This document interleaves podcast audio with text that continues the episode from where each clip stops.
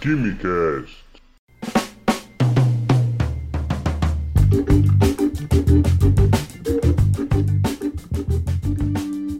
Alô, gênios, apreciadores de Química e Ciências do meu Brasil! Senhoras e senhores, sejam bem-vindos ao Quimicast.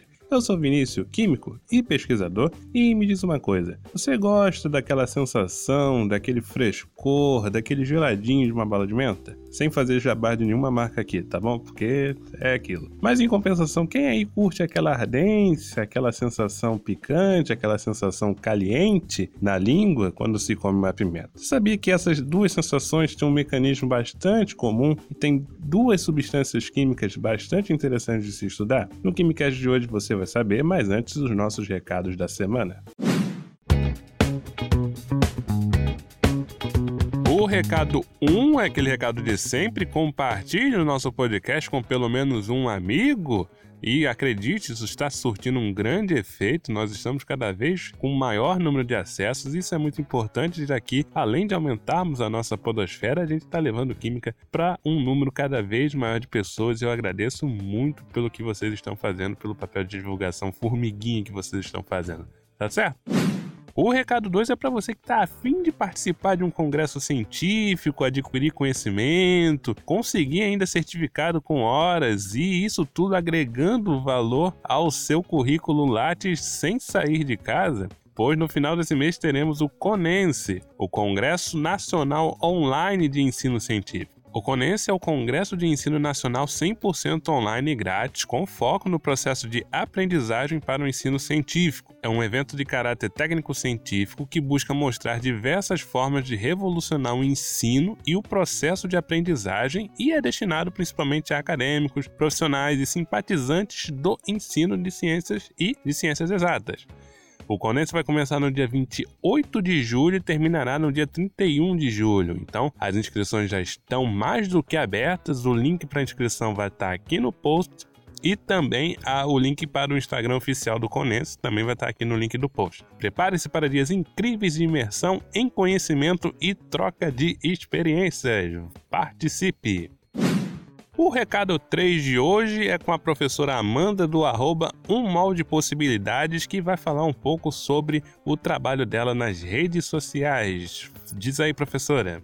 Oi, gente, me chamo Amanda, Sou criadora do perfil arroba possibilidades. Sou de Fortaleza, Ceará. Sou formada em Química Licenciatura pela Universidade Estadual do Ceará, a UES, e atualmente faço pós-graduação em Bioquímica aplicada à tecnologia, também na UES. Sou professora de ensino fundamental e médio em escola pública aqui de Fortaleza. O perfil surgiu com o objetivo de mostrar a química de uma forma diferente. No início eu trazia muitas curiosidades, coisas que provavelmente algumas pessoas não sabiam e que tinham relação com a química. Com o tempo, eu fui percebendo, junto aos meus alunos, que eles tinham dificuldades em se abrir para entender os conteúdos e eu comecei a contextualizar os conteúdos com o cotidiano, com filmes, com séries. E aí cada ideia que eu ia tendo, eu ia trazendo pro perfil do Unmol. E hoje eu tenho quadros no perfil onde eu trago, explico séries relacionadas com a química, filmes que tem em alguma cena teve alguma coisa relacionada com a química, explico coisas do cotidiano e tudo que dá para relacionar com a química, eu estou trazendo para dentro do perfil. Assim, não só os meus alunos e não só as pessoas que gostam de química passam a enxergar a química de uma outra forma e ver que ela está sim presente na maioria, que saem todas as coisas que rodam o nosso dia a dia. Então é isso que eu tento passar para as pessoas que seguem o perfil e também é isso que eu tento passar para os meus alunos dentro de sala de aula. E aí convido vocês para seguir o meu perfil arroba um molde possibilidades no Instagram.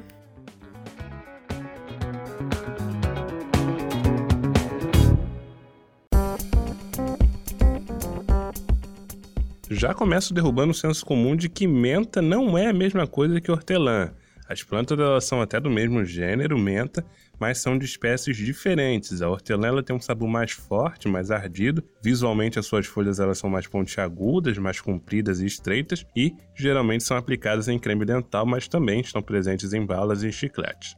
Já a menta ela tem um sabor mais suave, sendo utilizada até como tempero, mas ela também está presente em diversas balas e outras guloseimas. Nossas mucosas, nossa pele, possuem uma série de receptores especializados que nos transmitem sensações como dor, frio e calor. Um dos receptores que nos interessa hoje é o TRPM8. Ele é uma proteína que nos humanos é codificada pelo gene TRPM8. Olha só que criatividade. Esse receptor, a grosso modo, ele é um canal proteico transdutor molecular primário de somatosensibilidade a frio em humanos. Como foi que disse?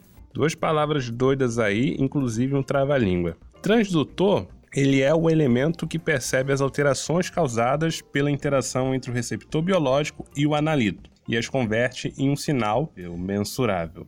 Ou seja, pode ter uma variação biológica ali em função da presença de um analito e isso vai produzir um sinal elétrico e esse sinal pode ser amplificado, armazenado e é, conduzido. Esse sinal analítico, na maioria das vezes, é uma corrente elétrica que vai ser conduzida através dos neurônios até chegar ao cérebro que é o nosso detector analítico de sinais, por assim dizer. A somatosensibilidade é uma categoria sensorial mista, que inclui todas as sensações recebidas na pele, das mucosas, bem como dos membros e articulações. A somatosensação também pode ser conhecida como sentido tátil ou abreviada como sentido do tato, certo? É um nome muito bonito e complicado para dizer uma coisa tão simples.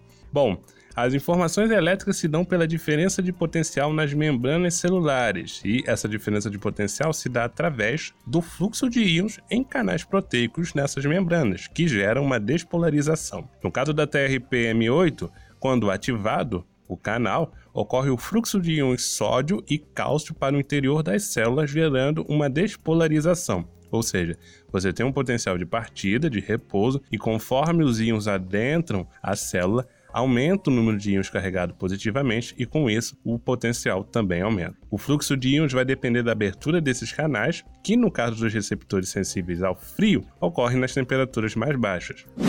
Quando bebemos uma água gelada, esses receptores se abrem e ocorre o fluxo dos íons para o interior das células, o que aumenta o potencial, produzindo um sinal elétrico, e então ocorre a transmissão do sinal elétrico entre os neurônios e é detectado pelo cérebro. O cérebro diz: opa, geladinho. Então o cérebro entende é, se ele recebeu esse sinal vindo do receptor, significa que alguma coisa gelada entrou em contato com a gente. Então ele produz essa memória, essa memória é relativa a uma sensação de frescor, uma sensação de estar próximo a algo gelado. Mas se a bala de menta não for na geladeira a princípio e tocarmos ela nas nossas mãos, né, colocarmos a mão dela, é, não iremos sentir frio. Então como é que o cérebro interpreta isso? Acontece que a bala de menta, ela possui mentol, que é um componente da própria plantamento. O mentol ele é um composto orgânico, já sabe, sempre que eu falar de um composto orgânico, tem link aqui no post com as fórmulas estruturais. E uh, basicamente ele é um ciclohexanol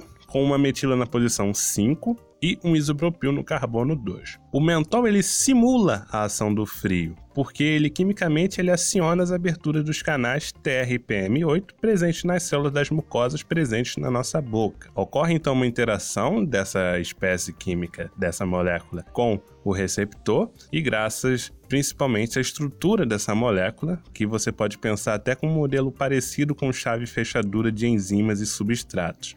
Então você ocorre a aproximação do mentol a essa estrutura de canais, tem uma interação ali, ocorre uma mudança estrutural da proteína e os canais são abertos e você pode ter o fluxo de íons. Dependendo da concentração de mentol, a abertura ela pode ser maior ou menor, o que vai justamente influenciar na sensação de frescor, na sensibilidade da boca à temperatura ambiente. Por isso que tem até uma determinada bala que fala sobre os níveis de refrescância dela, certo? Vai ver é um pouco do relacionado ao teor de mentol que essa bala possui para diferentes sabores. Em dias de sorte eu levava cerca de 3 horas da faculdade até minha casa.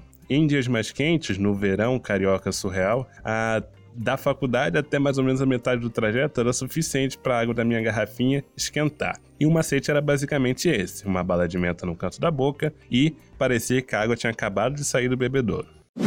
Uma situação muito parecida ocorre com a pimenta, como eu já disse, que, uh, no caso, ela estimula os receptores de calor apenas. Não é o mesmo receptor de calor e de frio. Pelo contrário, são dois receptores distintos. Nesse caso, é o receptor TRPV Uh, mas além desse esse receptor, além de ser aquele que promove a sensação de calor, ele ainda é responsável, em alguns casos, pela sensação de dor. Então, é uma ardida, um quente, é uma situação toda complicada e esquisita. É, o agente causador é a capsaicina, ou 8-metil-N-vanilil-9-nonenamida estrutura também vai estar no link do post. Mas os orgânicos já devem estar com a nomenclatura em dia e já conseguiram visualizar a molécula na cabeça. Bom, assim como no caso do mentol, não há nenhuma alteração da temperatura na boca. Então, não dá para combater a ardência da pimenta com água, não basta beber água.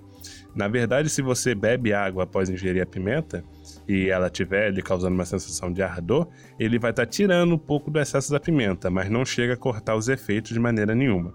Se a água estiver bem gelada, uh, uma sensação de dormência devido à temperatura da água vai reduzir a ardência, mas quando a boca volta à temperatura original, a ardência volta novamente. A ideia é apostar em alguma gordura, como por exemplo o leite. Mas por que a gordura? Eu te falei que a capsaicina é responsável pela ardência pelo calor, justamente porque ela vai ter um mecanismo semelhante ao do mentol.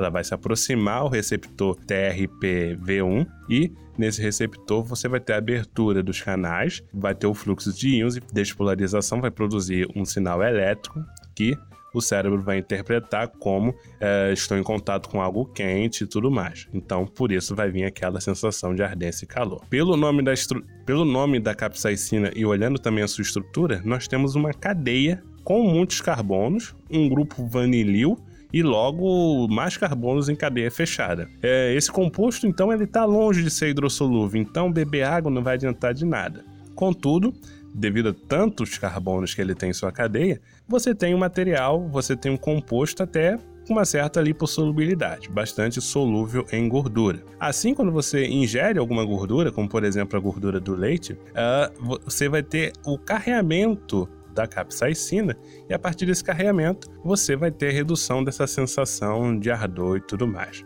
O leite também ele pode ter um pouco de açúcar, o que vai induzir a salivação e em alguns estudos uh, esse é um fator que também reduz os efeitos da capsaicina.